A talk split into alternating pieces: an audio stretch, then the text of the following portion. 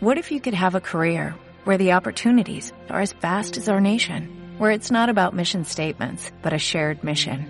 At U.S. Customs and Border Protection, we go beyond to protect more than borders, from ship to shore, air to ground, cities to local communities. CBP agents and officers are keeping people safe.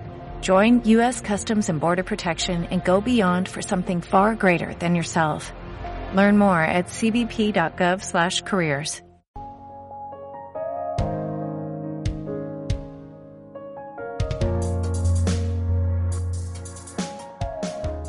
Fotografiando la noche. El podcast enfocado en astrofotografía y astronomía. Aprende cómo conseguir fotos espectaculares del cielo estrellado y paisajes nocturnos. Con Jordi Freshanet, astrofotógrafo y divulgador astronómico.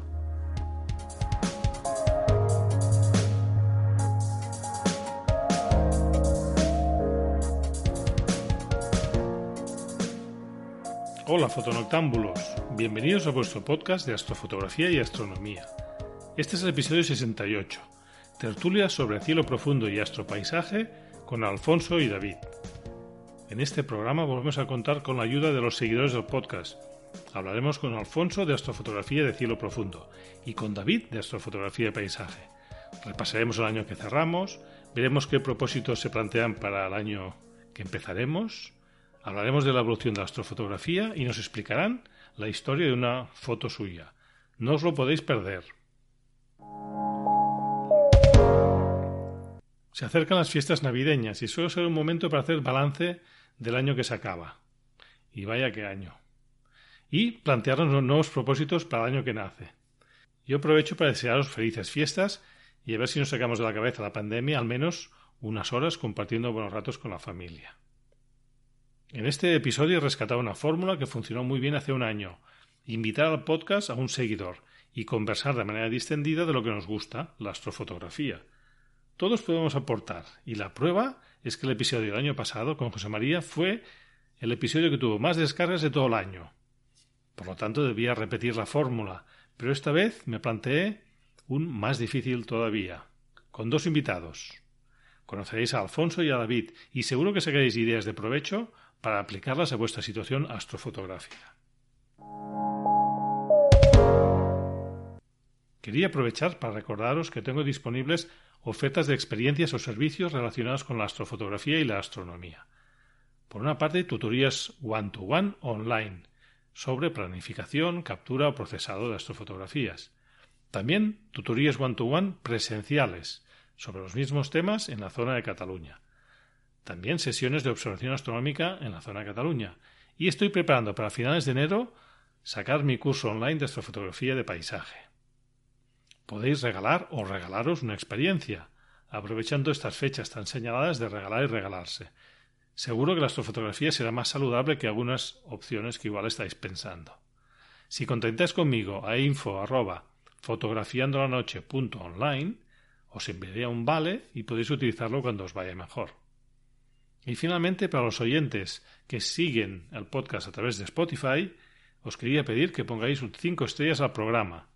Seguro que ayudará a más gente a conocer el podcast y haremos más grande la comunidad. Esto de las estrellas en Spotify creo que es bastante reciente y yo lo descubrí el otro día. A ver si me ayudáis un poquito. Y también quería recordaros que si sois usuarios de Facebook, que publiquéis o compartáis vuestras fotos en el grupo de Facebook de Fotografiando la Noche. Porque últimamente hay muy poca actividad. Yo publico, pero veo que ya no publicáis como antes. Puede ser dos cosas, o que Facebook ya se está muriendo, cosa que anuncian hace tiempo, o bien que habéis perdido la costumbre. Yo creo que es una buena manera de compartir y que podamos aportar cosas, tanto yo como los el resto de seguidores, si os hace gracia, pues sabéis que tenéis el grupo de Facebook a vuestra disposición.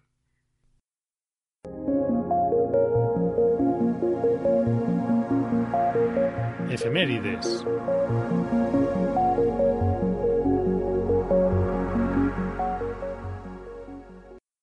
Vamos a repasar los eventos o fenómenos astronómicos más destacados de la primera quincena de enero de 2022. Recordad que los horarios son desde la península ibérica. La luna empezará la quincena en fase nueva, concretamente el día 2. Será un buen momento para los amantes de los cielos oscuros para captar los objetos más débiles sin interferencias. Pasará por cuarto creciente el día 9 y se acercará la luna llena pasada la quincena. De conjunciones tenemos el día 4 de enero, la luna que estará entre Mercurio, muy bajo en el horizonte, y Saturno, un poquito más alto. Los veremos en el crepúsculo vespertino, con una, si tenemos una vista al oeste sin obstáculos, ya que estarán muy muy bajos. La luna presentará un curioso fenómeno de la luz cenicienta en, estos, en este día, y es muy bonito tanto para observarlo con prismáticos telescopio o para fotografiarlo. Por otra parte, Mercurio y Saturno se irán acercando conforme pasen los días, y el día 13 estarán solo a 3,4 grados. Será un buen momento para captarlos una foto, incluso algún día antes, ya que el día 13 eh, empezarán a estar un poquito bajos. Saturno va bajando y Mercurio va subiendo. De planetas tenemos a Mercurio que irá subiendo pero al oeste, tras la puesta del Sol, hasta alcanzar la máxima altura el día 7 de enero, el día siguiente al Día de Reyes. Esta situación respecto al Sol de un planeta interior como es Mercurio se llama la máxima elongación y es cuando está más separado del Sol y por lo tanto es más fácil de verlo. Venus estará demasiado cerca al Sol y no lo podremos ver. Marte lo veremos antes del alba, en el sureste, antes de salir el Sol.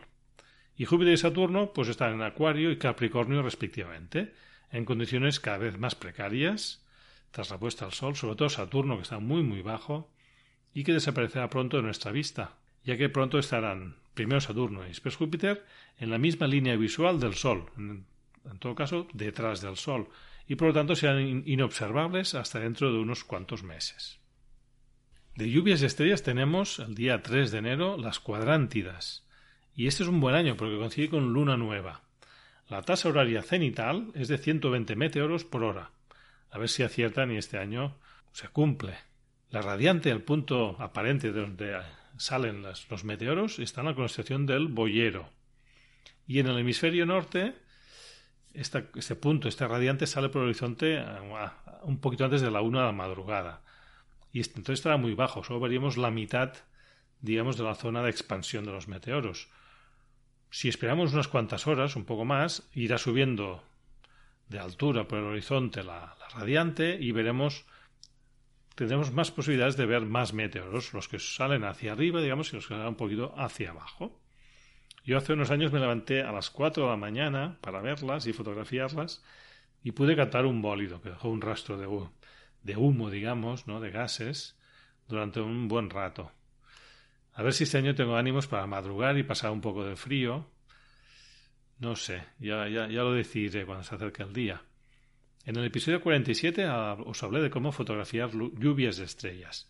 Os pondré un enlace a este episodio en las notas del programa. Y vamos ya con la tertulia. La verdad es que quedé muy contento con el resultado. Tenemos unos astrofotógrafos en la comunidad que son una joya. Si no, juzgad vosotros mismos. Bueno, estamos aquí ya con dos seguidores del programa, con David y con Alfonso. Eh, me, ha gustado repetir la experiencia del año pasado porque, como les comentaba, pues tuvo mucho éxito, tuvo muchos, muchas descargas el episodio con José María, que aprovecho para saludarlo desde aquí y creo que nos lo pasamos bien, ¿eh? comentando un poco cómo ha ido el año y las, las inquietudes de cada uno, ¿no? Y, y, los buenos deseos. También es el momento de plantearse deseos ambiciosos para el año que viene, ¿no? A ver si, si se cumplen. Pues empezaremos, si os parece, eh, os pediría que os presentéis, David y Alfonso, y que si quieres empezar, David, eh, explícanos un poquito el tipo de fotografía que haces y qué es lo que te gusta y, y qué, qué dificultades o qué, qué temas te gustaría mejorar, ¿no? Hola, muy buenas Jordi, buenas noches. Bueno, buenas noches, buenas tardes o buenos días. eh, pues bueno, mi nombre es David, David Ross, eh, soy de, de, Cartagena, de la, de, la, de la, región de Murcia. y bueno, pues eh, básicamente a mí la fotografía que me gusta es la fotografía nocturna. Eh, me gusta todo lo que es lo relacionado con la fotografía nocturna. Sí es cierto que también practico algo de light painting, pero pero sobre todo me muevo con el tema de astro, de astropaisaje. Eh, cuando tenemos temporada de Vía Láctea, pues vamos, disfruto como, como un enano. y deseando, deseando que yo llegue, sí, yo más llegue eso- es- esos meses para, para aprovecharlos al máximo. Ahora estarías triste, ¿no? Porque no hay Vía Láctea, ¿o qué? Pues eh, entre el frío y que no hay, pues cuesta, da más pereza, da más pereza salir. Pero Sí. sí, es cierto que, bueno, eh, viendo cómo evoluciona todo, ya no solamente te centras en lo que es el centro galáctico, ¿no? Ya con hoy en día con todo lo que hay al alcance de la mano, trackers, puedes sacar unos cielos, eh, la Vía Láctea de invierno, ¿no? Que suelen llamar. Exacto. Eh, Sí, sí. espectaculares. Entonces, bueno, pues ahí estamos poco a poco a ver si vamos trabajando un poco más en ello y al final el año va a ser muy largo. Ajá. Muy bien. Yo vi tu galería en Instagram, que por cierto es impresionante. Gracias. Recomiendo a los seguidores que, que la miren. Si nos quieres decir cuál es tu, tu usuario, tu perfil de, de Instagram. Sí, eh, es David Ross Foto. Eh, David guion bajo Ross guion bajo foto. Ajá. Muy bien. Pues, pues está, está muy bien. La verdad es que me han gustado mucho.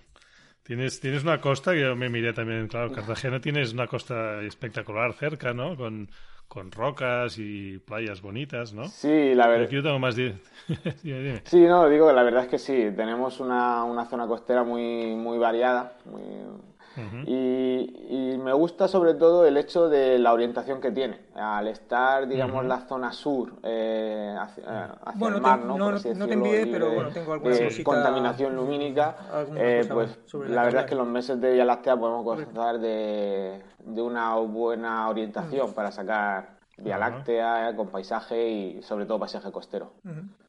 Sí, yo estuve en Formentera hace unos un par de años y también encontré un cielo al sur impresionante, la verdad, como pocas veces había visto. Muy bien, pues pasemos a Alfonso, Alfonso Merino. Preséntate un poquito qué tipo de fotografía haces y, y así te conoceremos mejor. Hola, buenas, buenas tardes lo primero y un placer estar aquí, aquí contigo, Jordi. Después de haber estado tantas veces en el otro lado escuchándote, pues, pues un placer, de verdad. Nada, yo lo que me gusta realmente es la, la fotografía de cielo profundo. Hago cielo profundo al 80% y 20% planetaria. Es lo que, lo que más me gusta. Y dentro de cielo profundo, pues mm, lo que me gusta son galaxias. Sobre todo hacer galaxias hago de todo, hago nebulosa, galaxias, cúmulos, pero me gusta el tema de galaxias. Ajá. Muy bien. Y para ver tu galería, yo estuve mirando en Twitter. Dinos tu, tu usuario para que te podamos... Es- al, no recuerdo, la verdad que no recuerdo, al- no, no me lo sé de memoria, No te buscas, ¿eh? Tú mismo, ¿no? no me, no me busco, no me busco. Yo lo tengo apuntado, va, te ayudaré. Mira, es Alfonso José Mer 1. Ajá. Exacto. Correcto. Pues, ah, somos- somos- lo pondré en las notas del programa también, los dos perfiles, y así os encontrarán fácilmente. ¿Y tú de, de astrofotografía y paisaje, Alfonso, has intentado? o- Sí he hecho alguna, alguna Vía Láctea, sí que, sí que he hecho, alguna Vía Láctea sí que, sí que he hecho, pero, pero poco más. No, no me he metido en este campo, la verdad. Sí, sí. Bueno, a veces es curioso porque cada uno tiene sus preferencias, ¿no? Lo Sí. que le motiva más, lo que le estimula más. A veces hay algunos que quieren hacer de todo y a veces me pasa que quiero hacer demasiadas cosas y tengo que frenarme un poquito porque sí que notas cuando, cuando te especializas en alguna disciplina, notas que vas dominando los, los parámetros y que vas cogiendo seguridad y carrerilla y cuando intentas hacer cosas muy diferentes y saltando una cosa a la otra, es verdad que ya sea por lo, las dificultades incluso del software, de los dispositivos, de todos esos jaleos ¿no? que nos metemos, pues cuesta un poquito más tener controlado ¿no? todo. Sí, te encuentras más cómodo en, un- en una disciplina, entras en la zona de confort y es bueno también salirte de la zona de confort y probar otras Eso. cosas, pero, pero sí, bueno, se especializa uno en un, en un tema y, y bueno, ahí, ahí sigue adelante. ¿Y tú en la zona donde estás? ¿Estás en la zona de Madrid? ¿Cómo Yo tienes el cielo tú? Pues yo estoy en Madrid, estoy como a 30 kilómetros y tengo la suerte de que estoy en una zona no muy contaminada lumínicamente. Estoy en un cielo Bortel 5, que bueno, dentro de lo que cabe no está mal para ser cerca, para estar cerca de Madrid, la verdad. Sí, porque mirando el- los mapas de contaminación lumínica, en Madrid hay una, una burbuja enorme ¿no? de, de- de contaminación, Sí, bastante, muy concentrada, ¿no? Y sí, Sí, sí. pues eso, yo vi- vivo como una especie de oasis de, de cielo un poco, un poco más oscuro. Muy bien, pues felicidades. sí, sí. Bueno, pues lo podríamos empezar si os parece. Es un poco improvisado, ¿eh? porque no, no, tenemos, no tenemos demasiado guion hoy. Pero, por ejemplo, pues, si os parece, podemos empezar hablando de cómo ha ido el año, el año 2021. La verdad es que hemos tenido una pandemia que no ha ayudado demasiado en muchos aspectos, ¿no? Pero si hablamos de la astrofotografía, ¿cómo, cómo os ha oído, David, por ejemplo? ¿Qué, qué destacarías o qué, ¿Qué nos puedes explicar? Pues la verdad es que, sobre todo, yo destacaría las ganas, ¿no? Que después de un año mm. casi sin poder, porque la verdad es que la pandemia vino justo el tema confinamiento cuando teníamos la temporada álgida ¿no? de la Vía Láctea, las marzo, abril, mayo, entonces claro, nos quedamos ahí un poco con ganas. Pues este año, la verdad, con muchas ganas y sobre todo saliendo de la... Me, he centrado, me he ido más a la zona de Almería. Tenía muchas ganas de recorrer un poquito Almería, estuve en Calar Alto también. Que... Ah, mira, sí, vi una foto tuya, sí, sí. Sí, sí, en Calar Alto y toda la zona de costa, de Arrecifes de las Sirenas y toda esta zona de Cabo de Gata. Ah. Y la verdad que aprovechando, aprovechando las ventanas de luna para, venga, organizar viajes, buscar localizaciones y, y, aprovechar al máximo, la verdad, con muchas ganas, con muchas ganas. Pero bien, la verdad es que tengo todavía mucho material por, por revelar. Yo en ese aspecto soy un poco... se me acumula el trabajo, porque al final le doy... Me gusta mucho marear la foto y no soy de los que publica si mañana la publico habiéndola hecho esta noche, ¿no? Pero muy bien, la verdad es que yo haría una valoración muy buena, con muchas ganas este año y muy buena. de Buenos cielos, he, tenido suerte y he pillado buenos cielos. Muy bien, sí. Esto lo que has comentado, una, unas playas, ¿no? De, de Almería, de la sirena, suena muy sugerente esto, ¿no? ¿Viste alguna sirena o qué? no, no, no, no, es el nombre que tiene la zona ahí. La verdad es que es muy, muy pintoresco el lugar, eh, se llama el Arrecife de las Sirenas, está en la zona de Cabo de Gata, junto a un faro, y tiene unas formaciones rocosas en mitad de en mitad, o sea, enfrente justamente del entrante de agua hay unas zonas rocosas muy llamativas, creo que son de origen volcánico, y la verdad es que es muy, muy fotogénica. Y justamente lo que comentaba antes, como da hacia el sur, eh, tenemos ahí unos cielos muy, no sé qué, calidad de cielo será, pero yo, yo, diría que un 6, un 5 fácilmente, y la verdad es que se marca muchísimo lo que es el centro galáctico y, y muy bien, muy contento. Esa zona muy, muy bonita para visitar. Tanto de día como de noche, ¿no? Sí, sí, sí, sí. Para tiene unas playas. Es una es un, parque un parque natural, la zona de Cabo de Gata. Y la verdad es que tiene unas playas muy bonitas ¿eh? para hacer senderismo y aprovechar ya tanto atardecer, amanecer, nocturnas, para, para todo. Y para estar con la familia también. Claro, sí, sí, sí. Cuando has comentado lo de la que se te acumulan las fotos, a mí también me pasa, ¿eh? Y la verdad es que llego a conclusión que me gusta más capturar fotos que editarlas y por eso voy acumulando, tengo de los últimos años, siempre pienso, bueno, tengo que revisitar esta carpeta, pero llega un momento que piensas, igual no, no tengo tiempo nunca de hacerlo, porque si no paro de captar nuevas fotos, no sé cuándo las editaré. La carpeta pendiente de procesar. Carpeta pendiente pero, de Pero va, creciendo, creciendo cada año. Pero bueno, también supongo que las que más nos han gustado, esas sí que las perseguimos un poco, ¿no? Es decir, mira, pues de esa salida tengo una que me gusta especialmente, ¿no? Sí, yo cuando visito a mejor algún lugar, eh, yo me gusta mucho planificar. Con el paso de los años, la verdad es que he aprendido a, que una buena planificación, ya que las salidas, en cada, cada uno tiene sus circunstancias, ¿no? Pues mis salidas son contadas, pero intento aprovecharlas al máximo.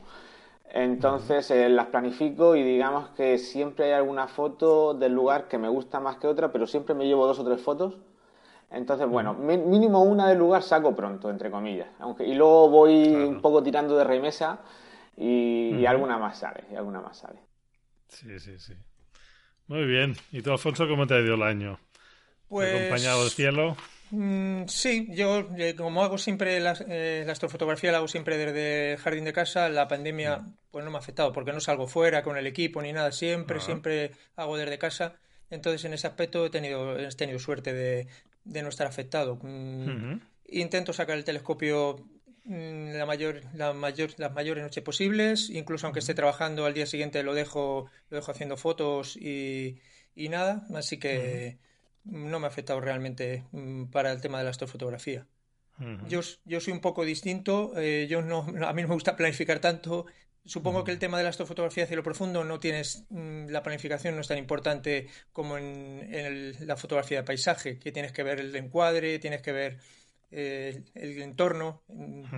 Yo soy más de, como de improvisar, de a ver, eh, monto el equipo y una vez que lo tengo montado digo, voy a ver qué, qué fotografío esta noche de la galaxia que tengo, de las nebulosas o de lo que hay, o de lo que hay visible esa noche. Soy más de, improvisar. ¿Tienes alguna lista de, cosas que te gustan, ¿no? O pendientes. Sí, eh, yo me siempre tengo siempre tengo la Biblia y la Biblia de, la astronomía de sí el, el Atlas del firmamento eh, que es un libro eh, que recomiendo, eh, La guía del firmamento de José Luis Comellas, ah, en la cual te, sí, sí, en la cual te he dado un repaso del cielo de primavera, verano, otoño, invierno, y leyéndotelo puedes, puedes sacar ejemplos de cosas a ver durante la noche y, y de ahí saco objetos a ver. Mm, también de, lo que ves en Internet, puedes mirar en Internet a ver qué, objetos hay visibles, con eh, páginas web de ayuda como el Astrónomo Errante, que te da un mm. listado de objetos que hay visibles durante esa noche, a qué altitud están, eh, y ahí saco, ahí saco ideas y objetos a fotografiar.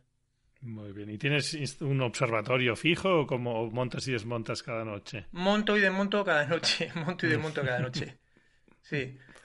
Eh, este último, estos últimos meses lo he dejado un poco más automatizado y el cableado un poco más, eh, más fijo para no tener que estar mm. montando cables y montando cables, pero sí que tengo que desmontar cada vez que mm. acabo, eh, tengo que desmontar y montar cada día que, voy a hacer fotos. Mm.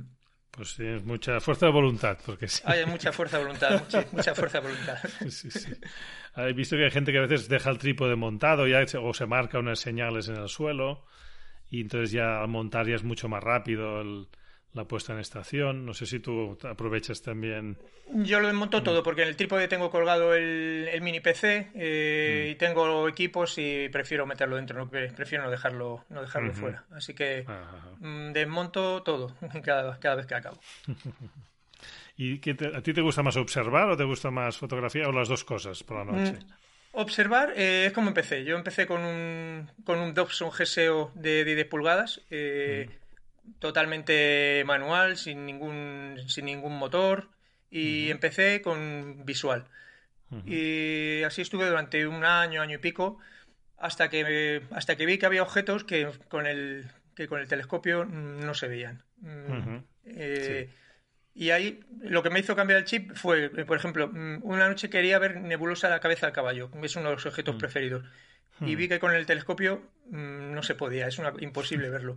Y dije, no puede ser, tengo que, yo quiero verlo, tengo que verlo. Y es cuando ese día es el día que me decidí a, empezar con la astrofotografía, a hacer astrofotografía. Y ahora mismo no hago nada visual, todo es todo astrofotografía. Sigo teniendo el Dobson GSO como una reliquia, pero, pero no hago nada. Visual no hago nada cuando preparas el equipo para ya para enfocar con cámara y todo, a veces cuesta un poco, ¿no? Tener que desmontar y, ajustar el enfoque y todo esto. Es, sí, sí. Ahora mismo, de hace unos meses lo he automatizado todo. Eh, mm. Lo hago a través de Nina, eh, que te hace una gestión de la sesión astrofotográfica completa y es todo automático. Mm, he ganado con esto mucho tiempo y, mm. se automatizan todos los procesos, eh, tanto la búsqueda del objeto como el enfocado. Eh, es, es, una gran ayuda. ¿Y de equipo de, telescopio y cámara que usas? Que, ¿Cuál tienes pues, ahora? Eh, pues tengo, tengo ahora mismo dos telescopios. Tengo uno de, campo amplio, un, un ED72 para, para campo amplio de 420 ah, milímetros de focal. Eh, con este es con el que empecé haciendo astrofotografía y como os dije que me gustan tanto las galaxias, mm, me quedaba un poco corto para ciertas cosas. Por ejemplo, objetos como el quinteto de Stefan, mm, se te queda muy pequeño, necesitaba dar un salto a una focal más grande. Y este año he estado empezado, me he comprado un, un Celestron eh, de 8 pulgadas, un HD, un HD 8 pulgadas. Y nada, mm, con él estoy peleando porque es, un telescopio complicado para, cielo profundo. Sí. Pero bueno, bueno, eh, salen cosillas, salen, salen cosillas. ¿Y de cámaras que tienes? ¿CCDs o No, tengo. Esta es la próxima adquisición que quiero hacer. Tengo una Canon, una, una, Canon 700D, eh, sin modificar. Y es buena cámara para hacer fotos, tiene sus problemas, en verano con el ruido, se vuelve muy ruidosa, pero bueno, no, no, da mal, no da mal servicio, la verdad. Es la próxima compra que quiero hacer es pasarme a una, a una cámara dedicada, que ya tengo en mente, pero bueno, mientras tanto tengo esta. Tengo también una, también tengo una ZVO, eh, una 120 para, para hacer planetaria, y también es la que me sirve de, de cámara de guiado. Ah, perfecto. Muy bien. ¿Y tú, David, que eres canonista, sonista o, qué eres tú? Eh, soy canonista, principalmente. Ah, mira. Uy, uy, uy, tengo que vigilar que tengo dos canonistas aquí delante. Sí, es cierto que me, pillé de segunda mano una Sony, una A7S, ah, por el tema de vídeo, y la verdad es que lo estoy dedicando pues para, como segundo cuerpo, pues para la dejo haciendo una circumpolar o saltando tipo time-lapse y eso. Entonces, bueno, con un adaptador puedo, puedo, usar los objetivos de, de Canon que tengo y la verdad es que muy contento. La, la, verdad es que para el ruido esa cámara funciona muy bien. Echo de menos un mm. poquito ese factor de recorte ¿no? que se le puede sacar mejor a una PSC para intentar sacar algo más definido, algunos detalles, pero bueno, pero muy contento. Pero Canon, sobre todo Canon. Empecé con Canon y sigo con Canon. Yo también empecé con Canon, pero cuando empecé con la con la Sony ya me costó volver a Canon. sí, sí. Es verdad que tiene un campo un poco pequeño, ¿no? Pero bueno, realmente tampoco, a no ser que quieras hacer un trabajo muy específico, ¿no? Con mucha resolución, con los 12 megapíxeles de la Sony 7S ya, ya tienes bastante bastante para trabajarlo, ¿eh? ¿Y de Canon cuál usas de, para cielo? Pues yo tengo la 6D, ah. la Canon 6D. eh, fue, di el salto a full frame una vez que tenía una 400D, que fue con la que empecé, y una vez que ella se me quedó pequeña, porque la verdad es que ya tenía sus años la 400D, pues eh, me, me, decanté por una, eh, por una full frame y bueno, para relación calidad-precio y para la fotografía que yo quería hacer, bueno, pues estuve leyendo y viendo comparativas y la que cumplía un poco más los requisitos. Y la verdad es que muy contento, ¿eh? la tengo ya pues 7, 8 años y, muy contento con la cámara eh, y mira que le he dado, le he dado guerra, pero muy bien, muy bien. ¿Y de eh, objetivos cuál usas más habitualmente para paisaje? Pues eh, me gusta, tengo el Iris, eh, el Iris 15 mm. milímetros, la verdad es que muy contento con él. me gusta mucho, ah, muy luminoso, ¿no? 2,4 o 2,5 en Canon. Y la verdad es que muy contento. Ahora sí es cierto que, que quiero probar un poquito sacar, porque el Iris al final un 15 milímetros es un ultra gran angular y se nota se nota el tamaño de la Vía Láctea. Y ahora he cogido y he, comprado un Tanro, un, 2470, un 2.8. Y la verdad es que me llegó, me llegó la semana pasada. Estoy con ganas de, que llegue la temporada y empezar a hacer pruebas, a ver qué tal. Muy bien, y, y si os preguntara ahora qué, qué tipo de, de trabajos o mejoras os, os planteáis para los próximos meses, en relación con nuestra fotografía que os gustaría eh, profundizar más o solucionar algún problema. Tú, Alfonso, ¿qué, qué, tema estás planteado para los próximos, para el año que viene, por ejemplo? Pues yo para el año que viene tengo la mejora de comprarme una cámara, la cámara dedicada, que es un salto importante, y también con el telescopio que estoy usando eh, mejorar el guiado, porque con este telescopio mm, se recomienda hacer un guiado fuera de eje, que yo no estoy haciendo, yo estoy haciendo con, una cámara guía y un telescopio, un mini telescopio guía. Y es una de las cosas que quiero hacer durante el año que viene, mejorar algo el guiado mm, con un guía, con, un guía fuera de eje, sí, guiando fuera de eje. Mm. Sí, de hecho, cuando aumentas el, diámetro del, y la distancia focal del telescopio, notas ¿no? que el guiado no es lo mismo con un 72 que con un 8, pulgadas, ¿no? El guiado se vuelve crítico. Con un 8 pulgadas se vuelve crítico el guiado. Mm. Bueno, pues seguro que si, si te lo propones y, y vas detectando los puntos a mejorar, etcétera, conseguirás, conseguirás mejoras, seguro. ¿Y tú, David, qué, qué propósitos te has planteado? Pues la verdad que coincido con, Alfonso, la verdad, porque estoy dándole vueltas a adquirir una cámara astro, astromodificada eh, para el tema de, bueno, pues eso, sacar un poco los detalles y los colores, ¿no? Y la verdad es que estoy ahí dándole vueltas a un tracker y a una cámara para sacarle un poquito más de, de jugo a la, a la fotografía, tanto de Vía Láctea como de constelaciones, como de, bueno, en general de paisaje, de astropaisaje. Sí, sí. Y nada, a ver, a ver, hoy en día como está tan, vamos a llamarlo de moda, ¿no? pero sí es cierto que mm. está dando fuerte y, ayuda, ayuda para los indecisos como yo, pues oye, tenemos mucha información por suerte. Sí, la verdad es que sí que hay a veces eh, demasiada información, a veces cuesta eh, encontrar cuál es la más equilibrada, ¿no? Yo con el tema de esto, yo tengo una cámara modificada, la Sony STS, y otra sin modificar. tengo una 6D también, que la saco un poco a pasear, la verdad. Pero pero sí, sí, las uso las dos.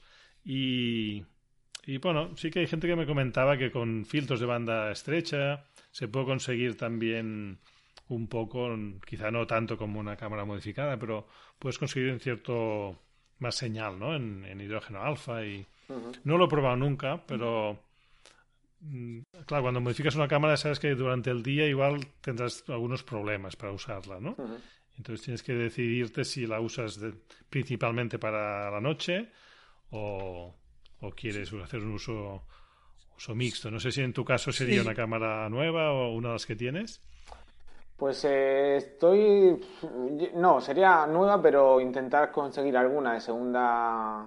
mover en el mercado de segunda mano, por así decirlo, y ya pues eh, hacer la modificación la verdad, porque, bueno, yo creo que hay, buena, hay buen material por ahí, solo hay que esperar a encontrar. Sí. Pasa que como hay tanta variedad, pues eso, tengo que, darle una vuelta porque ya no sé si me interesaría más una full frame, una PSC, en función del factor de recorte. Bueno, no sé, hay que, hay que, hay que estudiarlo porque es un hobby, es un hobby caro este, este de la fotografía. Sí, cualquier cosa que lleva que lleva Astro por delante cuesta cuesta mucho. Cualquier cosa. sí, sí, yo me he dado cuenta que unas veces me he pasado un poco y he comprado más de lo que necesitaba, ¿no? Igual tengo algún telescopio que lo compré pensando que haría muchas cosas, pero lo tengo aquí en el armario y no casi casi no lo uso, ¿no? O un objetivo. Y a veces piensas, a veces va bien frenarse un poquito y, y pensar, a ver, ¿qué uso le daré?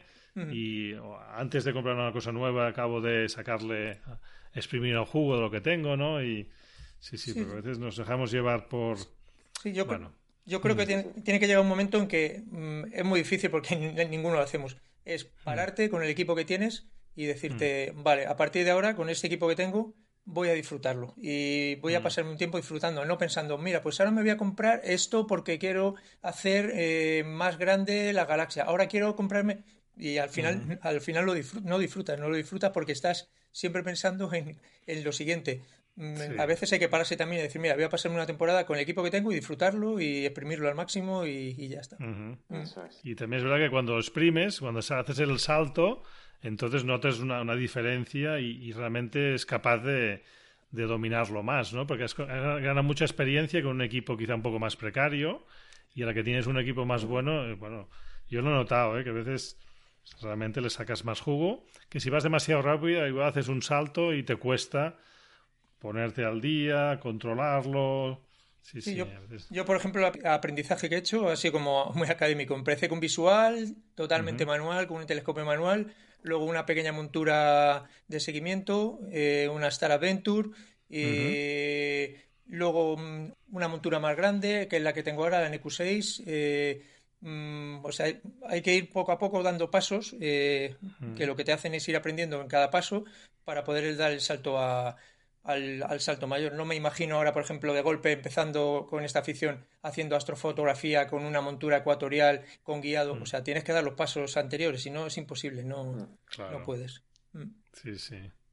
¿Tú, David, cómo lo ves esto de...? No, no, ¿Te tienes que frenar o, ¿te tienes que frenar o no? Ah, bueno, más bien me frenan. Yo, si, ah, fuera, si, fuera por mí, sí, es cierto que... Ya te ayudan, ¿no? Sí, sí, sí, sí, me echan, me echan, me echan freno de mano, porque la verdad es que en ese aspecto, a ver, eh, en cierto modo sí sé sé lo que quiero y lo que necesito, pero también eh, sé que el, equipo que tengo tiene todavía mucho potencial ah, para sacar eh, lo que yo quiero. Y también es cierto que hoy en día, como evoluciona todo tan rápido, una foto que hace un año o dos años eh, no podías sacarle más, más chicha en el procesado, hoy en día con la evolución que hay tanto en, programas de, revelado y procesado, pues le puedes sacar...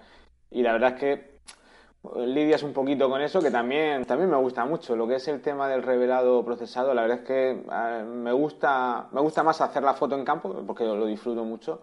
Pero sí es cierto que, bueno, al final, eh, con esto de fotografía digital, te das cuenta de que de qué forma parte, ¿no? El revelado. Entonces, eh, bueno, pues intento suplir eh, la falta de material mejor o más actual con técnicas de revelado más, más actuales para, para intentar equilibrar la cosa. Vale.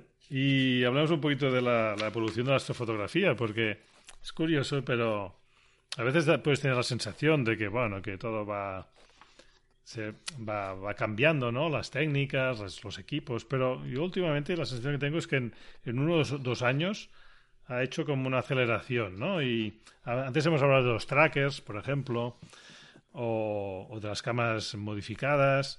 Y tanto en equipo como en, como en tendencias o como en estilos, la sensación que tengo yo es que está, está cambiando muy rápidamente, ¿no? Estuvieras dos años parado sin hacer nada y dirías, ostras, ¿cómo ha, ha, cambiado esto? Desde que no hago nada, realmente... ¿Cómo veis en cada una de vuestras disciplinas? Tú, David, por ejemplo, en, en paisaje nocturno, ¿cómo ves que si pusiéramos uno o dos años así, qué dirías cómo ha evolucionado? Va, va rapidísimo. O sea, mm. hay una calidad de, fotógrafos, de fotógrafos nocturnos de astropaisaje brutal. O sea, pues, suerte tenemos.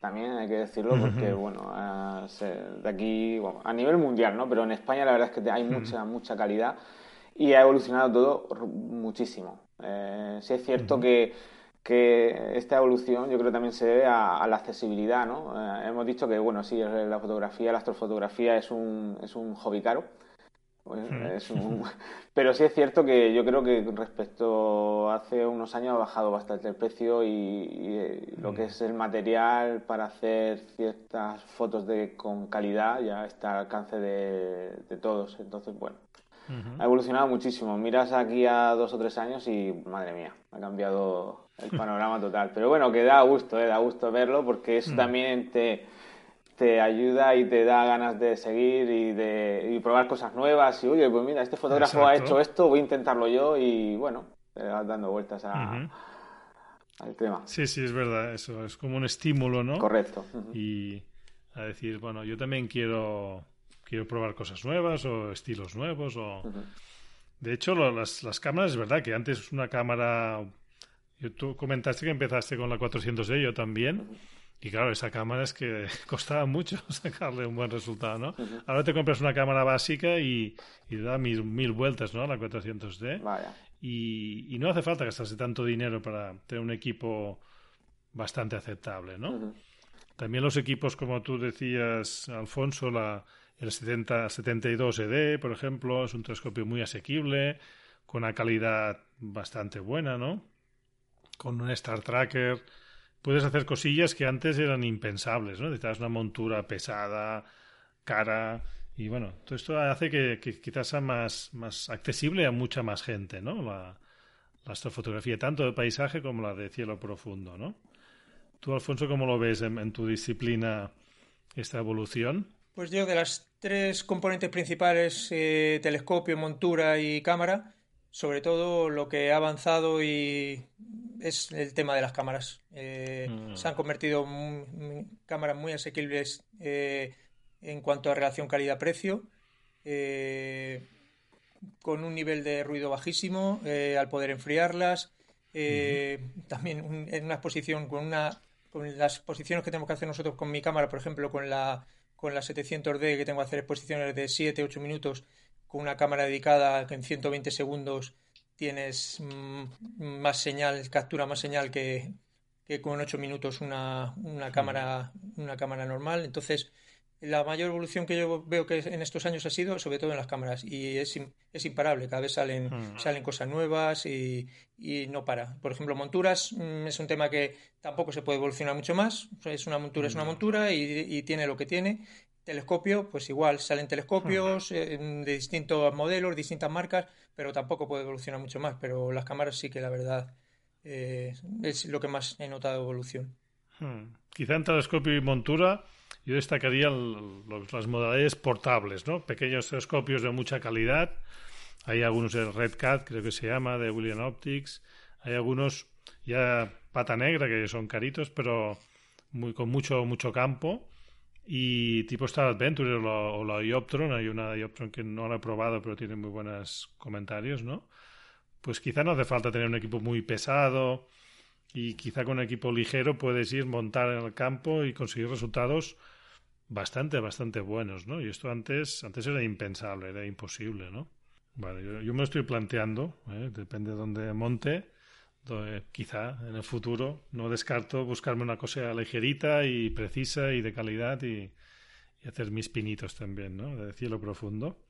Que yo, yo empecé como tú, Alfonso, empecé también haciendo visual, después me pasé a cielo profundo y llegó un momento que, bueno, que vi que bueno, costaba bastante y, y preferí pasarme al paisaje que, que bueno, era, me, me, llenaba más, ¿no? El tipo de, de actividad, de salir afuera y hacer fotografía.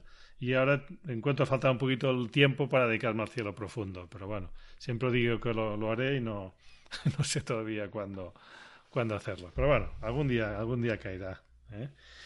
Pues os quería preguntar eh, que me explicáis alguna, alguna foto que hayáis hecho últimamente que os haya hecho mucha ilusión o que os haya costado mucho, que al final dices, después del esfuerzo, la planificación y todo, he conseguido un resultado que, que estoy muy satisfecho, ¿no? que me gusta enseñarla y que, por ejemplo, David, tú en el último año, alguna foto que después compartiremos, si te parece, en, en las notas del programa, y nos explicas un poquito, y si nos dices cuál es, igual podemos verla por aquí por el ordenador, Alfonso y yo, si también nos hacemos una idea.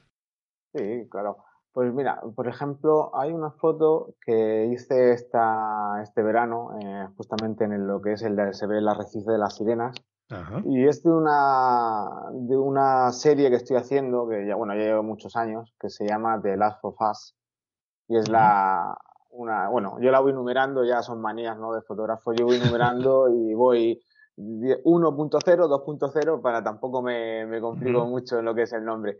Y la mm. verdad es que me gustó mucho esa foto porque probé, eh, yo soy de filtros, también me gusta la larga exposición de paisaje, ¿no? Amanecer y atardecer y soy de filtros.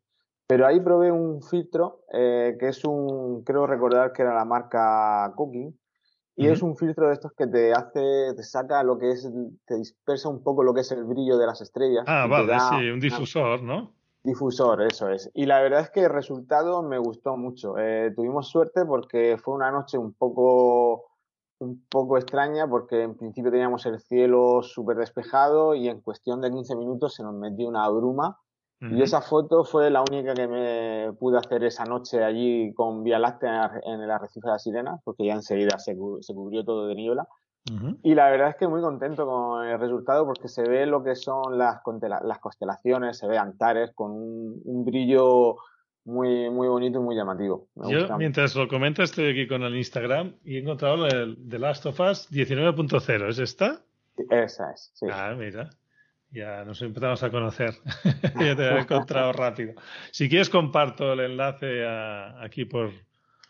Sí, claro. Con el compañero Alfonso y él mismo también. Lo pondré aquí en el chat, Alfonso. Y si puedes abrir con el navegador, te saldrá la foto esta del, de Instagram. Ah, bueno, pues igual te obliga a entrar con usuario, sí. La, la, verdad es que cuando pruebas algún cacharrillo nuevo, pues siempre hace mm. ilusión. Eh, y por eso tengo, la verdad es que tengo ganas de, de, comprarme un tracker por tirarme toda la noche trasteándolo, aunque luego no, no salga ninguna foto bien, pero por lo ah, menos ese, ese, momento se disfruta mucho. Es una experiencia. No sé si has podido abrirla, Alfonso. No, no, no, no me deja. Ah, igual, a ver qué pasa aquí. A ver, a copiarla. Y así la vemos un poquito, es muy bonita. Y yo también es curioso que el tema este del el filtro difusor, pues yo también me he acostumbrado mucho y la verdad es que, que está muy bien, ¿eh? A ver si lo puedo poner aquí. Sí, ahora creo que sí, ¿eh? Alfonso, envías en el chat. Sí. Verás. Pues sí, sí, es el. el, el y creo que el, el, filtro Cocking yo uso uno, uno que es el P830, si no me equivoco. Este Z, sí, bueno, este es Z. Creo Vale. que es más. Sí. ¿Y el, es- y el número? El 830, correcto. ah, mira, sí. pues mira, estamos con el mismo. Yo va. me estoy enganchando, ¿eh? La verdad es que casi, casi que cuando no lo pongo digo, ostras, tenía que haber repetido la foto con, con filtro difusor. De hecho, hay otros fotos, yo de hecho lo, lo detecté con otros astrofotógrafos que me gustaba mucho el, el acabado, ¿no? Que, que ves las constelaciones muy bien. Pues eso es. sin filtro difusor muchas veces cuesta. Cuanto más enfocas y más bien haces la foto, menos ves las constelaciones, ¿no? Claro. Y, Eso es. y- y visualmente la sensación que tenemos cuando miramos al cielo es que destacan, ¿no? Las constelaciones más, más brillantes, pues, es fácil de apreciar la forma, ¿no? Pues bueno, esta foto es muy bonita. Tienes aquí, incluso a la derecha, tienes esta, esta, esta, esta bruma, ¿no? Que estaba entrando quizás ya. Ah, eso es, sí, sí, sí, sí. Mm. A la derecha está el faro y claro, Mm. da la luz de, da la luz en, en- la bruma y ya te digo, en cuestión de 15 minutos nos quedamos eh, sin cielo, sin tres metros de visión teníamos, o sea que Ostras. fue, fue una cosa muy rápida. ¿Y cómo hiciste? ¿Es una foto única esta? ¿Tienes varias tomas aquí?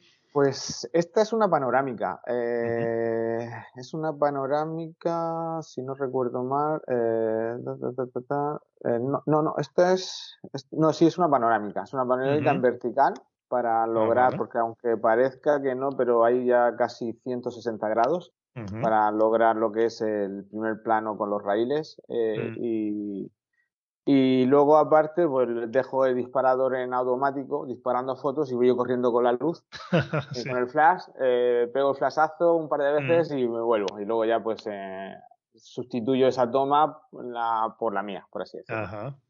¿Y que tenías Y la cámara en, en horizontal, la cámara, ¿no? Hiciste como un paneo así vertical. Claro, en vertical. Bajando. Mm. No, no, no, no, al revés. Ah. Eh, en en hice el paneo en horizontal, pero con la cámara en vertical. Ah, vale. Sí, sí, sí. Y la verdad es que este, esta foto fue con el iris, y la verdad es que es eso, pues la verdad es muy luminoso, ya le coges el, Mm.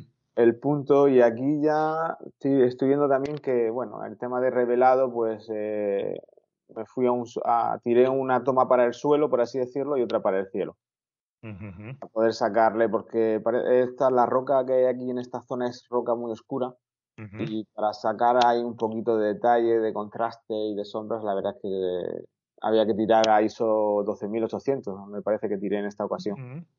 Y la verdad es que bien. Contento, estoy muy contento por eso, por, por lo que es la, mo- cómo, cómo resultó la foto, la noche y Sí. lo, lo rápido que fue todo. Bueno, es muy espectacular. Ah, mira, claro, es que ahora he pasado a la derecha y me sale más. Sí, sí. Bueno, hay un detalle, ¿no? Se ve. Tienes una foto entera y después dos así con, con Sí. detalle, ¿no? Claro, es que sabes que Instagram, como solo te deja subir las Sí. fotos en cuadrado, por así decirlo, pues bueno, pues hay que hacer un poco de, si quieres mostrarla un poco, Sí. en general tienes que hacer ahí un poco de... A mí no me gusta, bueno. no me gusta demasiado Instagram porque para fotografía no es, no es el formato ideal, pero bueno, como hay mucha gente, pues hay Sí, que estar, sí, ¿no? claro. Bueno, una foto muy trabajada, ¿no? Y el primer plano también hiciste que focus stacking aquí, quizá, o Sí, sí, o sea, más que focus stacking, eh, lo que es el objetivo iris tiene un punto de enfoque muy cercano. ¿Mm? Entonces, la verdad es que no. eh, el primer plano lo saca bastante nítido.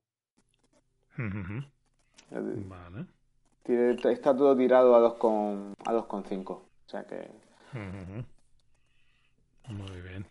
¿Y has presentado algún concurso? ¿La tienes previsto presentarla? o- Pues eh, es que últimamente concursos me dan. No sé, he perdido. No es que haya perdido un poco el encanto, hayan perdido un poco el encanto para mí, pero Mm, estoy más centrado en, disfrutar, en disfrutar de la salida sin pensar en, ya que tenemos tan poco tiempo para salir, pues eso, salir sin pensar en, y obsesionarme, tengo que hacer esta foto para este concurso. Sí es cierto que estoy dentro de la, de la, de la Federación Española de Fotografía. Y hay una liga en la federación. Y bueno, pues yo estoy, estoy participando en fotografía nocturna y creo que esta no sé si la he subido o me parece que sí. Y ahí estamos, eh, peleando por los primeros puestos, a ver si a ver si hubiera suerte al final de, la liga y tuviéramos premio. Pero bueno, un poco más. La verdad es que algún concurso me he presentado ahora pues, un par de años, eh, uno de, de, Greenwich creo que era. Eh, sí y la verdad... Sí, de finalistas. Sí, sí, sí, la verdad es que muy contento porque una foto de, aquí, de la región de Murcia, que se cuele en un concurso a nivel internacional, eh, con una vía láctea, una cueva que tenemos por aquí, por la zona, pues muy contento. La verdad es que cuando me dijeron que era finalista, aunque luego ya no, no gané, pero la verdad es que ya para mí fue, fue un subido. muy contento. Muy bien, muy bien. Enhorabuena. Eh, esta foto que nos has enseñado también es es para disfrutarla porque está muy bien. los raíles te, te, dirigen, ¿no? Sí, La Vía Láctea está aquí contra el, saliente este, la roca, está todo muy, muy bien puestecito y, es una fotografía para, para, disfrutar, ¿no? Dejar viajar la, la vista, la imaginación también, ¿no? Sí, sí, el, lugar en sí, si un día podéis ir, eh, os lo aconsejo porque el sitio es, eh, es espectacular. Pues Alfonso, te toca a ti explicarnos alguna aventura con alguna foto reciente. Tengo, yo tengo varias, tengo varias fotos que mm, incluso a lo mejor no son la mejor de calidad, pero que sí uh momentos importantes eh, en, el mundo de la fotografía para mí, en mi, en mi proceso. Por ejemplo, la primera que Andrómeda, que es lo primero que intenté fotografiar, me salió un burruño ahí pues una emoción que me dio de ver que había sacado algo mm, que fue, vamos, eh, eh, impresionante. Luego tengo varias, también, como os dije antes, Cabeza a Caballo es una de, de mis objetos preferidos cielo profundo. Eh, hice una cabeza a caballo hace como un año y pico, dos años, con el E2, que la verdad es que estoy muy contento con él. Porque pues si quieres, nos explicas esta y la busco aquí en, tu Twitter. Estará en Twitter, pero no es la última cabeza a caballo que he puesto, sino es, es más antigua. Tiene que tener como, como un par de años. En multimedia estarán, estarán ahí. Ah, vale, a ver, busco. Esta es una nebulosa complicada de fotografía porque tiene que tener cielo oscuro, es una nebulosa oscura, al lado brillantes que, que, saturan rápidamente.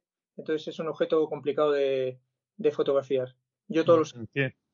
Tienes una foto, por ejemplo, aquí de, del perfil, ¿no? Que no sé si es esta, quizás, la que tienes de perfil en Twitter. Bueno, que sale así como la tu cabecera, ¿no? Puede ser esta versión de cabeza de caballo que. Puede ser, sí, puede ser, sí, sí. Sí, sí. sí. Bueno, a veces cuando conseguimos sacar una foto de un objeto así muy deseado, ¿no? De, como nos explicabas tú, ¿no? De la cabeza de caballo, que no, no la ves por el ocular y dices, esto lo tengo que ver, sea como sea, ¿no? Y te aparece por primera vez, aunque la foto quizá no tenga la calidad que te gustaría, pero dices, pero se ve ya, se ven los, los colores, se ven todas las formas ¿no? de la nebulosa. Pues yo voy a compartir esta, a ver si con Twitter es más fácil que con Instagram, espero que sí. Si la puedes ver tú, David. Es la cabecera, sí, la foto de cabecera. Sí, sí, sí, la estoy viendo aquí en la verdad es que es espectacular. Sí. ¿Y qué te costó, Alfonso, conseguir el seguimiento, la exposición suficiente? Pues esto son, está hecho con el ED72 y son como cuatro horas de fotografía, eh, ocho minutos cada una, ocho minutos de exposición eh, con ISO 1600. Vaya, pues ocho minutos ya necesitas un seguimiento importante, sí, sí. Guiado, esto con seguimiento y guiado. Esto... Exacto, sí, sí. Sí, sí, ya. Tiempo de exposición, un ISO alto para, para esta nebulosa. Es una nebulosa pura y tienes que sacar la señal con ISO alto. Mm. Luego también hay, mm, también estoy muy contento de una foto que hay, es más actual, de, la nebulosa de corazón, que es una, está hecha con, con filtro de banda estrecha de hidrógeno alfa, como hablabais antes, mi cámara modificada, pero sí se puede sacar alguna cosita en banda estrecha aunque la cámara no sea modificada y sí que te mm. las estructuras de, de, hidrógeno alfa en las nebulosas. Todas las nebulosas que tengo en, ahí en Twitter, todas las fotos de nebulosas están hechas con, con banda estrecha, con, con el filtro LS. Eh, que la verdad que... ¿Qué filtro es, perdona? Que no te es el filtro L-Stream de, de. Ah, vale. Mm, da, muy buen, da muy buen resultado y realza mucho las, la señal de, de hidrógeno alfa de las, de las nebulosas. Incluso que la cámara no esté, no esté modificada. Exacto. Pues sí, este quizás sería un tipo de, de filtro que, si para cielo profundo se, se puede usar. Entonces necesitas más exposición. El problema que tienes al ser banda estrecha, que te obliga a hacer exposiciones bastante largas, ¿no? Es un, es un filtro que te oscurece mucho, entonces tienes que, eh, tienes que usar más exposición y subir el ISO. Eso va en el de la foto, pero bueno. Mm, luego se, intenta, eliminar con el procesador. Muy bien. Y si os preguntara qué, qué, os motiva de la astrofotografía, ¿por qué os dedicáis? Así para convencer a, a nuestros seguidores, ¿qué, qué diríais? Bueno, tú, David, ¿qué, ¿qué es lo que más te motiva de la astrofotografía o qué es lo que disfrutas? Yo, la, hombre, la verdad lo que más eh, disfruto es eh, la salida en sí. ¿no? O sea, eh, estar bajo un cielo estrellado, con amigos, charlando mientras que estás haciendo la foto, disfrutar de esos cielos que hoy en día con, por desgracia, con tanta contaminación lumínica, pues nos tenemos que desplazar a cada vez más lejos ¿no? de la mm. ciudad para poder sacar algo decente. Pues la verdad es que me encanta, o sea, es decir, eso, voy, me, me siento mientras que estoy haciendo una larga exposición, me pongo a mirar el cielo, disfruto, disfrutar de la naturaleza por la noche, en lugares que sabes que durante el día está lleno de gente, pero por la noche no hay nadie. Eso para mí es algo mágico. De momento, esperemos, esperemos que no, no, se estropee. No, no, no, esperemos, esperemos. Pero sí es cierto que para mí eso es algo mágico. La verdad es que mm. disfrutar esos momentos de tranquilidad, de, escuchar el mar, ¿no? Cuando mm. estamos aquí cerca de la costa, pues es un, es un lujo que, que se mm. pueda disfrutar así. Claro. ¿Vas siempre acompañado o vas a veces solo o cómo vas? Yo tengo la filosofía de ir siempre acompañado. No me gusta ir solo, pues hoy en día, bueno, eh, una caída, al final, la, cuando nos metemos en ciertas zonas de costa, pues eh, un resbalón.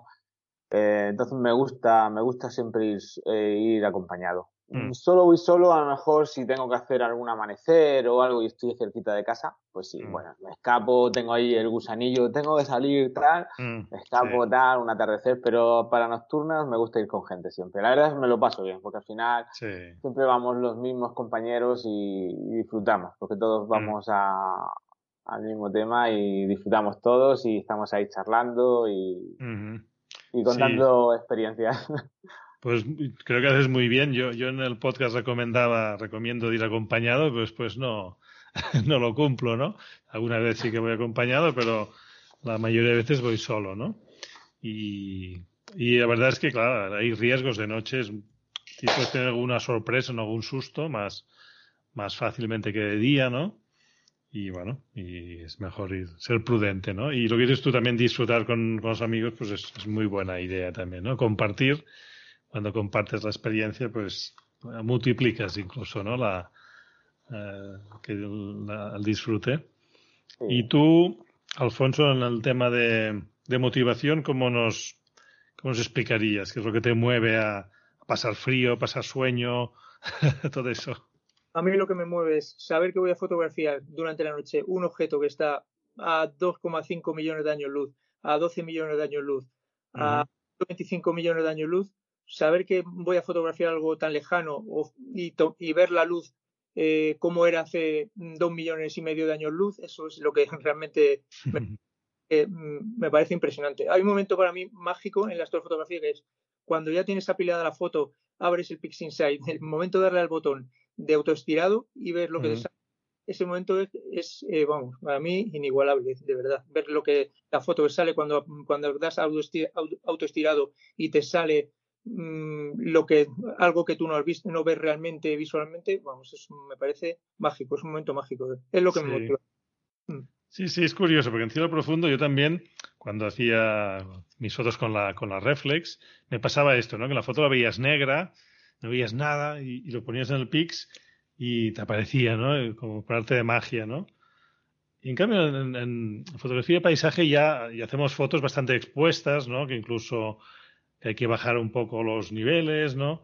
y ya, ya, estás viendo en la foto cómo sale, ¿no? Menos eh, yo, David, no, no, tengo dificultades para ver lo que estoy captando. Es verdad que no sale tan contrastado, ni los colores los ves tan bien, ¿no? Pero no hay quizá este efecto sorpresa de, de pasar de nada a todo, ¿no? Es mm. un poco diferente, ¿no? Sí sí, sí Al final es cierto que en fotografía nocturna, si quieres sacar unos resultados un poquito más llamativos en mm. nuestro paisaje, pues al final tienes que revelar la foto, pasar por el procesado pero claro, no es como cuenta, como cuenta Alfonso, no, no. Aquí ya más o menos vas intuyendo por dónde pueden ir un poquito los, los tiros, ¿no? Pero bueno, poco a poco sí es cierto que, por ejemplo, en nuestro paisaje, con el tiempo te das cuenta que la, la noche tiene color. Eh, hace unos años yo recuerdo que tú tirabas ahí 30 segundos y las estrellas todas te salían blancas es cierto que ahora vas aprendiendo, oye, cada estrella tiene su color y, vas reduciendo el tiempo de exposición y vas sacando esos colores y, esa, es, esa, es la sorpresa que te encuentras cuando empiezas a, a revelar la foto. Eso, eso sí. Y da, da gusto, da gusto, la verdad. El ambiente, sí, sí, encuentras el ambiente, el color, la sensación, ¿no? De... Eso, eso me gusta mucho también, sí, sí. Yo de este año tengo dos cosas que una más buena y otra no tan buena. Una, empecé por la menos buena, que son los satélites artificiales, ¿no? Los Starlink. No sé si los habéis encontrado por vuestras fotos. Tú, Alfonso, sí, ¿no? Yo como hago fotos, dejo, dejo, dejo haciendo fotos toda la noche. En las 50, 60 fotos cuando las reviso por la mañana, raro es la, la vez que no hay dos, tres, cuatro fotos que te atraviesan satélites por la foto y las tienes que descartar. No Sí, sí, no te pasa un tren de esos cuando hacen un lanzamiento y parece una, una procesión, ¿no? que eso está terrible. Lo, he visto, lo he visto en directo, ya no en fotografía, y la verdad es que mm, incluso asusta. sí. sí, otro día lo vi yendo hacia, justo yendo hacia Calar Alto, pasamos por Valencia y a las 7 de la tarde estaban pasando el tren, el trenecito este, ¿no? Y sí, sí, es, es... Bueno, la verdad es que estéticamente dices, bueno, es bonito, pero después piensas, joder, lo que me estropea las fotos y si esto va más y nos llenan, yo a veces pienso, de aquí unos años igual no veremos un cielo estrellado como ahora. Veremos un cielo en movimiento, que no sabrás qué es una estrella o qué es un satélite, y un poco el romanticismo este de la noche, sí, misteriosa, igual lo iremos, espero, ¿eh? Espero que no, pero será difícil, ¿eh? tiene que cambiar bastante ¿no? la, estrategia de las empresas para conseguir un no afectar ¿no? La, a la visión de la noche. Pero la verdad, ¿tú has visto, David, algún trenecito de estos de satélites o no? No, la verdad es que de momento he tenido suerte. Sí es cierto que cuando haces una, una circumpolar, por ejemplo, y dejas la cámara mm. tirando fotos, siempre hay algún algún satélite o incluso algún mm. avión ¿no? que se te cuela y tienes que ir ahí un poco clonando. Pero bueno, lo que es el trenecito este de los Starlink no, no he tenido la mala suerte de sí, con ellos de momento. Yo he intentado evitarlos hasta que el otro día en el coche no, no pude evitar mirarlos, pero no tengo demasiado interés en buscarlo ni en, en perseguirlo, ¿no? Por desgracia. Bueno, y la otra cosa un poco más buena pues es el último cometa, que ha decepcionado un poquito, ¿no? El Leonard. Yo la verdad es que, claro, iban anunciando, anunciando y pensabas, mira, tenemos un, no pensaba que sería como el Neowise, pero sí que esperaba un poquito más, ¿no? Mm. Pero bueno, tiene una coma, una, ah, una coma pequeñita, pero tiene una cola muy estilizada, muy, muy delicada. Eso es verdad que, que yo conseguí fotografiarlo en Calar Alto, en, el puente de la Constitución. Fue pues a las 6 de la mañana, justo antes de que se hiciera de día. Y tengo todavía pendiente de apilar las fotos y restar darks. Lo, hice con la Star Adventurer y un teleobjetivo y la señal es bastante buena, pero necesito un ratito para ponerme y, editarla, ¿no? Todavía no, no me he puesto, ¿no? Pero... Que lo fotografiado, está ahí Twitter de las últimas fotos que hay. También hice un vídeo, hice 94 fotos y cuatro fotos las procesé una a una y hice un vídeo que la verdad que ha quedado bastante... Es verdad, lo que dices lo, lo he visto, sí, sí, sí. ¿Y tienes visión Mm, bastante bajo en el horizonte desde tu jardín o tuviste que moverte para hacerlo? Lo hice desde el jardín, desde el ah, jardín. Mira, mm. qué, lujo, ¿no? Sí, sí. Eso está bien porque yo tuve, claro, es verdad que antes de la salida del sol subía bastante en altura, ¿eh? estaba cerca de Arturo cuando lo vi yo y estaba bastante, bastante altito. Eso es como a las cuatro y media, cinco de la mañana. Ah, vale. Muy bien. Y bueno, ahora lo cogí por el atardecer hace unos días, pero está súper, súper bajo, en medio de las luces del, de la tarde y es, es, es bastante difícil sacar algún detalle, ¿eh? pero, pero bueno, también me, me peleé con él un poquito. A veces son retos que te planteas, ¿no? dices, bueno, quiero, quiero sacarlo, ¿no? A ver hasta dónde puede salir, ¿no? No, creo que aquí en el hemisferio norte lo tenemos un poco mal, en el hemisferio sur, los compañeros del hemisferio sur creo que disfrutarán más que nosotros se va alejando ya de la Tierra, pero todavía puede dar alguna una buena, una buena fotografía, ¿no? Mm. Muy bien. Ahora está pensando David en Calar Alto. Tengo visto alguna foto tuya, ¿no? Que estuviste por allí también. Sí, este verano. Este, ah, este verano fue. Sí, sí, sí. Fuimos, volvimos. Creo que estuve por el 2016 o 2017. Y este verano tenía ganas de volver. La verdad es que impresiona, impresiona los telescopios estaría a pie de. sin entrar, porque no, teníamos permiso, pero sí es cierto que cuando te pones y se mueven, abren la compuerta, es espectacular. Es espectacular. Es una película de ciencia ficción. A mí me recordaba la película esa de Contact, cuando oías las, las antenas que se movían, pues un poco recordaba un poco eso, ¿no? Y las dimensiones, ¿no? La, la, nos comentó el, el guía que tuvimos en Canal Alto, que la cúpula grande mide 30 metros de diámetro. Casi igual que el, que el Gran Tecán en Canarias, ¿no? Y piensas, es que es, es una pasada, es, es impresionante. Y bueno, con el cielo tan bueno que hay allá, pues es, es ideal para disfrutar. Como dices tú, respetando pues la, la, observación, ¿no? Que no hayan luces, etcétera, pero si eres respetuoso y vas con cuidado, no, si no se masifica, no tiene por qué ser un problema, ¿no?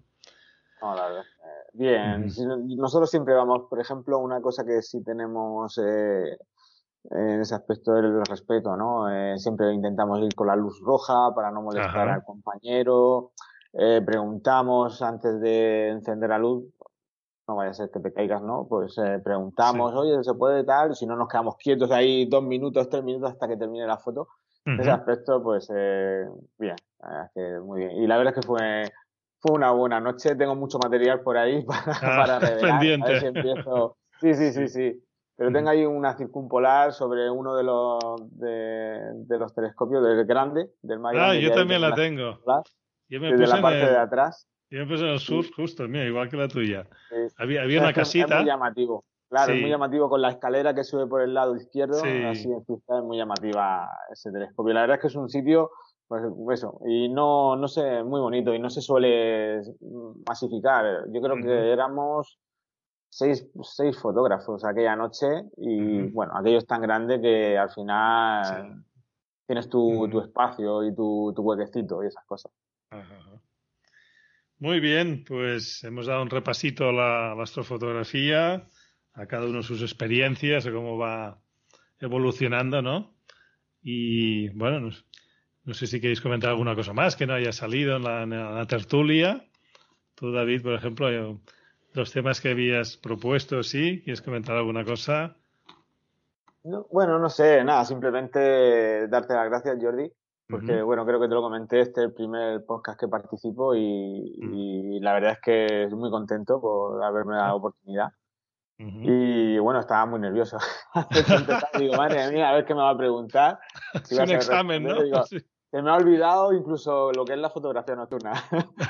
no, pero muy bien, nada, la verdad es que yo creo que el hecho de poder disfrutar de este de esta afición es, es, una buena es una buena afición, ¿no? Es una, una, experiencia muy bonita de poder disfrutar de la naturaleza, de la noche y de poder fotografiar, como dice Alfonso, pues eso, esa luz que viene, pues eso, de hace muchos años, muchos años. Y la verdad es que cuando yo lo explico, he dado un taller aquí para la asociación aquí de, de Cartagena y cuando yo le explico esto a, a, a los alumnos que están empezando, ¿no?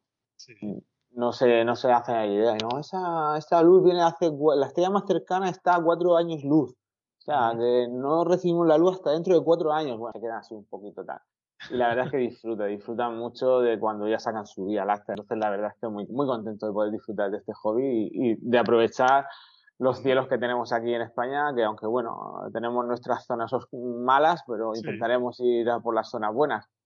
Sí, de hecho yo a veces ves turistas, los alemanes o en Centro Europa tienen muchas más dificultades que aquí, ¿no? Porque hay muchas grandes ciudades y, y, les cuesta encontrar sitios oscuros, ¿no? Y ahora se está, se está potenciando mucho, ¿no? El, las zonas Starlink, los parques Star, ahí, Starlight, quería decir, Starlink no, Starlight, ¿no? Y, y seguramente tendremos, no sé, una zona de atractivo astroturístico, ¿no? España, muchas zonas de España. Eso es, eso es bueno.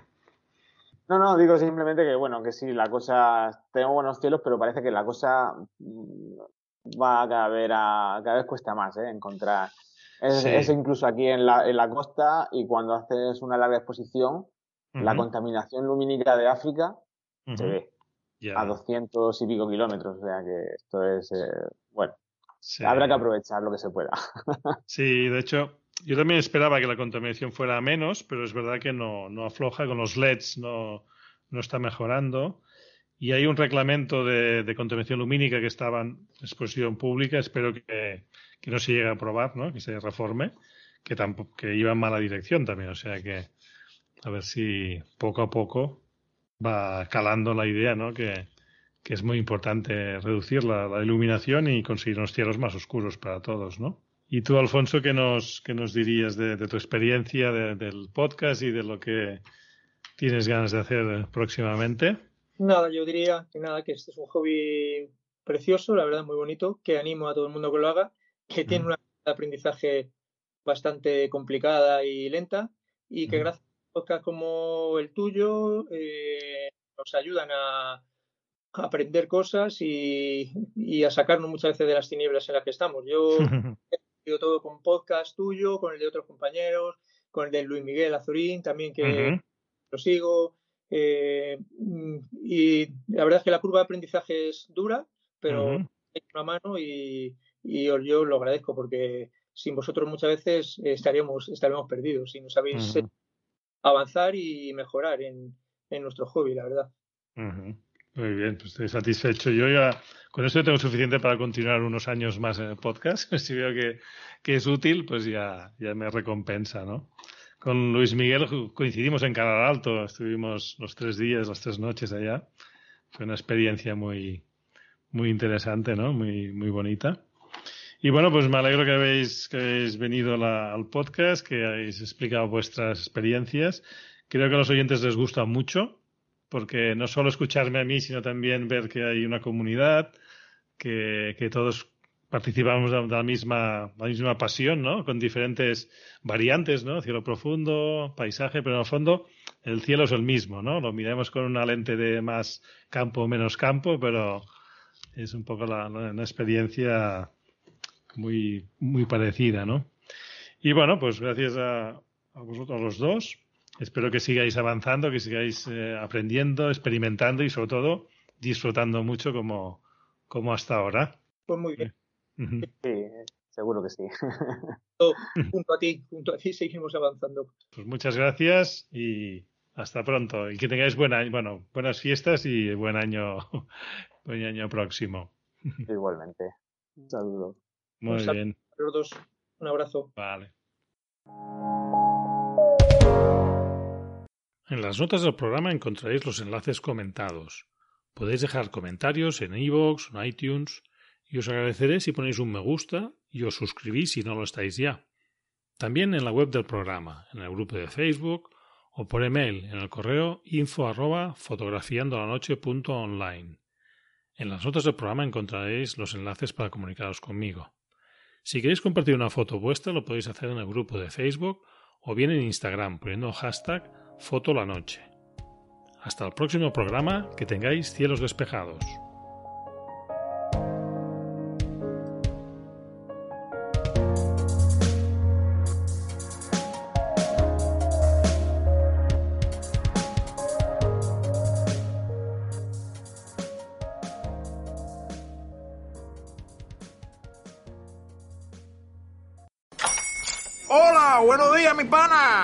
Buenos días, bienvenido a Sherwin Williams.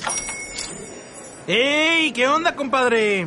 ¿Qué onda? Ya tengo lista la pintura que ordenaste en el ProPlus app. Con más de 6.000 representantes en nuestras tiendas listos para atenderte en tu idioma y beneficios para contratistas que encontrarás en aliadopro.com. En Sherwin Williams somos el aliado del PRO.